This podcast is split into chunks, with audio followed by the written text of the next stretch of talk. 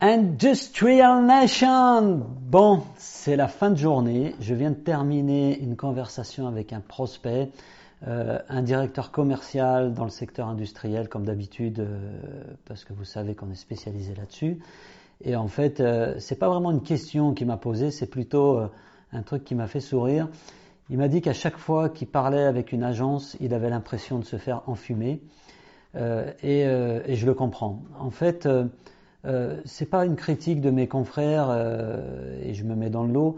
Euh, je pense que si vous parlez de tactique et de marketing et de, SEO et de réseaux sociaux à des gens dont le métier c'est de générer du business, il va y avoir un problème de compréhension.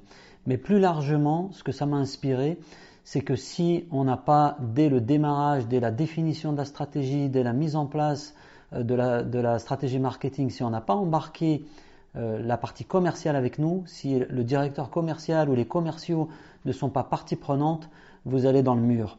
Et ce mur, c'est celui de l'échec de récupérer un retour sur investissement.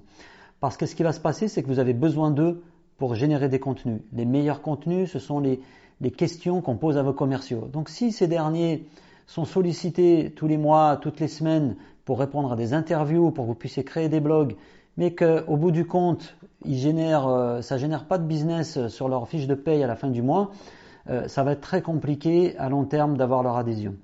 Donc, un bon conseil, c'est que ne vous lancez pas dans une stratégie marketing solide, euh, en tout cas à long terme, si vous n'avez pas réussi à convaincre ou si vous n'avez pas mis dans la boucle la partie sales.